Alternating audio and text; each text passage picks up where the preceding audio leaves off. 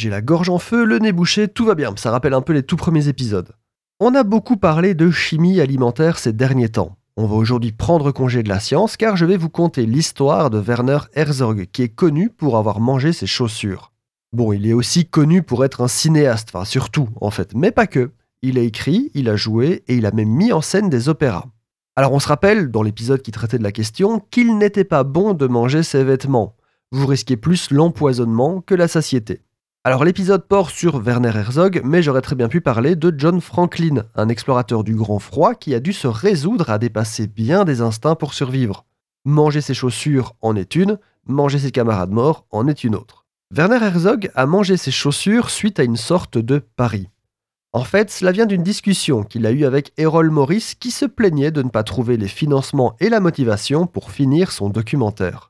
Et Herzog lui dit alors que s'il veut finir son film, bah, il n'a qu'à finir son film, quitte à voler de la pellicule. Et il ajouta en ironisant que quand son film sera fini, il mangera sa chaussure.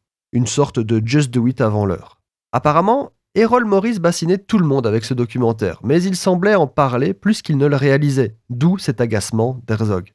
Et en 1978, contre toute attente, sort ce fameux documentaire, Gates of Heaven, qui parle des cimetières d'animaux.